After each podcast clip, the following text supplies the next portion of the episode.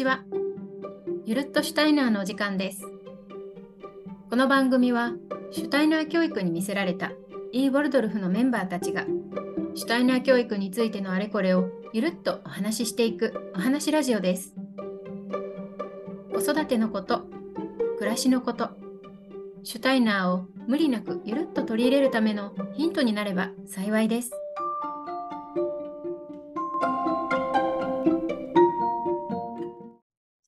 回の続きということで、ま前回はね、あのクーヨンの中のこうリズムのある暮らしっていうところを少し具体的にあの掘り下げてあのお話ししたんですけれども、もう少しこの乳幼児期のこう遊びだとか、あの普段の生活っていうところを掘り下げてまたお話しできるといいかなと思います。はい、もうあれですよね、千夏さんはお子さんだいぶ大きいですよね。そうですね。うちはもう中学生なので、まあ、遠い昔といえば昔っていうところもありますし、まあ、うちの場合はちょっと発達の個性があったので、やっぱり外遊びとかそういうことがなかなか難しかったですね。外に出たがらなかったりだとか、うん、あとは、そうですね。あの、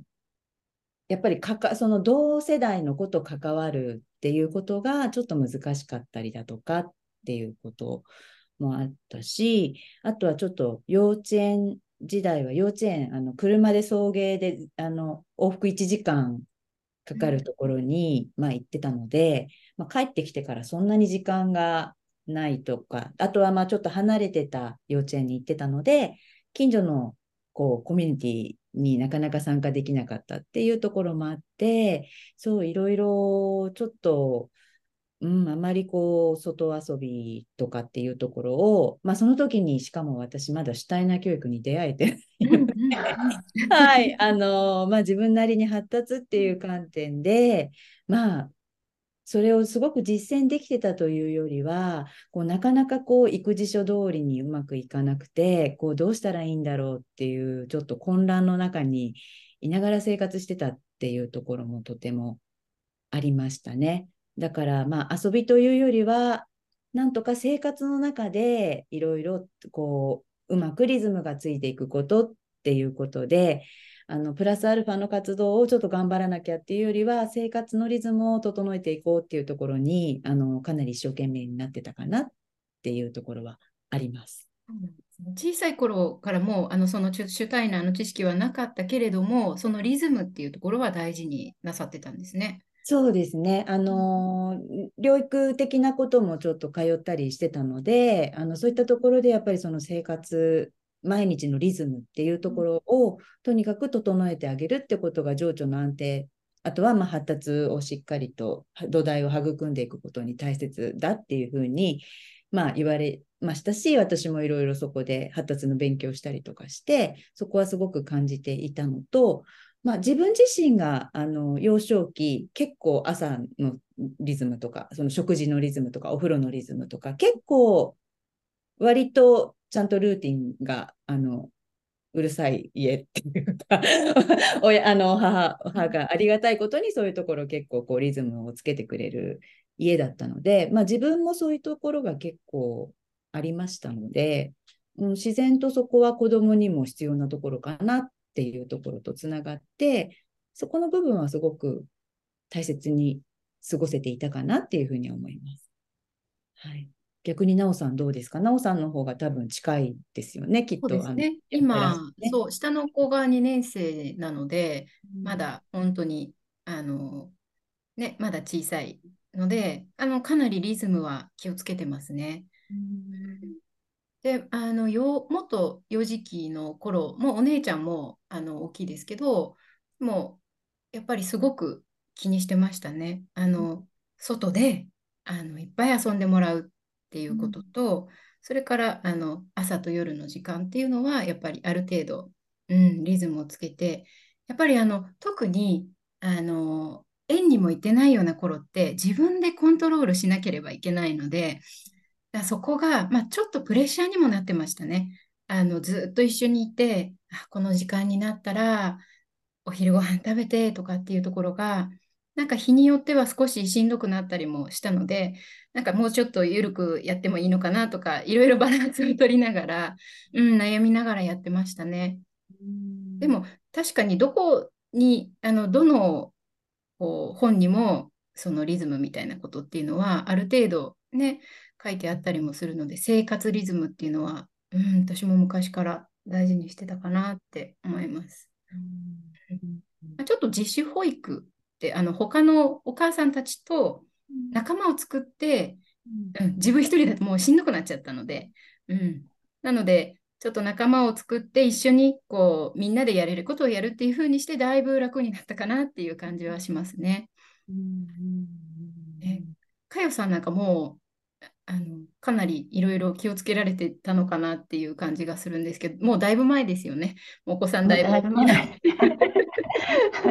もう大学生なんでね、息子たちがね。なので、もう本当にだいぶ前なんですけれども、うん、私は本当に皆さんと違って恵まれてたのは、あのもちろんあのシュタイナー教育も学んで教師であったっていうことで、主体な教育とか子どもの成長っていうことについても知った上で母親になったっていうところがまずね、一つあるし、あのもうそうういう主体な教育をやっていくっていうところはもう自分の中でもう確信になっていたので、もう子育て、もう生まれた時からというか、生まれる前からね、主体な教育だったんですよね。で、住んでいた環境も、やっぱり日本じゃなくてイギリスだし、で自然イギリスの中でもやっぱり田舎の時、子供が小さい時は田舎で過ごしたいなって子供の、ね、環境を田舎にしておきたいな自然があるところがいいなっていうところをあえて選んでいたので本当に、あのー、田舎だったんですよね。まあ、うん、普通まあ、普通に住宅地なんだけど。だから、むちゃくちゃな田舎ではないけれども、まあ、あのちゃんと自然があるようなところ。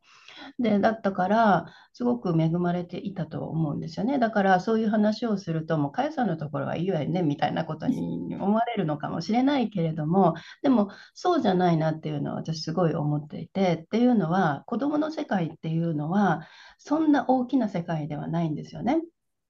で、私たち大人が子供に自然が必要だからっって思うと、いや、山に連れてこう、海に連れてこうとか、なんかそういうことを思ってしまうんだけれども、子どもの自然っていうのは、この道端に生えてる草だったりだとか、道端に歩いてるアリンコの行列だったりだとか、そういうところなんですよね。で、その、それが日常の中にあるかどうか。で、あるはずなんですよね。どんな町にいても、やっぱり公園に行ったらなんか、うん、雑草はちょこちょこと生えてたりもするし、木がね、なんかあったりはするし、もちろん整備された状態ではあるんだけれども、ゼロではないと思う。うん、で、ないのは何かっていうと、それをじっくり見たりする時間がない。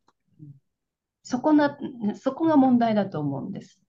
で、それで、だから本当に子どもたちがゆっくりとね、ゆっくりゆっくり子どものペースで散歩したりだとか、もうそこにある土とかに、にあの土何かもしれないけれども、石ころをね、ちょっと触ってみたりだとか、そのその辺に見つけた昆虫捕まえてみたりだとか、そういうような、本当にゆっくりただただそうあの子供が思うがままにもう時間せかせることなく急いで急いでとかも言うこともなくやることができるそんな時間があるっていうところがまず一つ大事でで子どもの世界っていうのは本当に自分のお家と、まあ、幼稚園とかとその、ね、通園の、ね、道筋とかそこなんですよねそこ十分堪能させてあげることかなっていうふうに思うんですよね。うん、でさっきのリズムリズムあの前回からリズムリズムっていうところあるんだけれどもこのゆっくりゆっくりなんだけれどもちゃんと自分の足で歩いていく。もうこれ究極のリズム。ですよね。で、それがやっぱりまたこれも現代のことでもう急いじゃうから、はい、車乗って、はい、連れてってみたいなことになってしまうので、このまたゆっくりゆっくりっていう歩くっていうところもね、なかったり、もちろんお母さんも忙しいから、そんなゆっくりなんて付き合ってられないとかいうのもあるので、それは本当に悩ましいところなんだけれども、本当にあのね、自然な遊びをさせたいっていう時にそれはもう生活の中にあることっていうのを本当にあの千奈さんも、ね、あの実践されていたけれども生活の中でそれをやっていくっていうことがどれだけ大事なのかで生活の中にそのその、ね、ゆっくりする時間があるってこれも大きなリズムです。うん、あのリズムってね、あの急ぐあのね、前回、ね、起きる時間とかそういうことも言ったんだけれども、リズムってメリハリでもあるんですよね。忙しい時間とゆっくりの時間、これがちゃんとメリハリがあるっていうこと。で、あの私たちの現代の生活って忙しい、忙しい、忙しいばっかりじゃないですか。そうじゃなくて、すんごいゆっくりも退屈みたいな、そういうもう何やっていいか分かんない退屈、もう何もやることないよみたいな、そういう時間が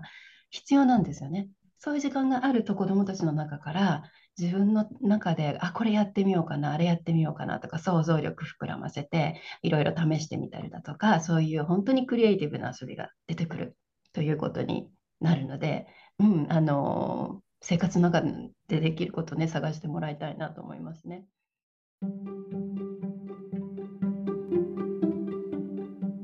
今回も聞いていただきありがとうございました。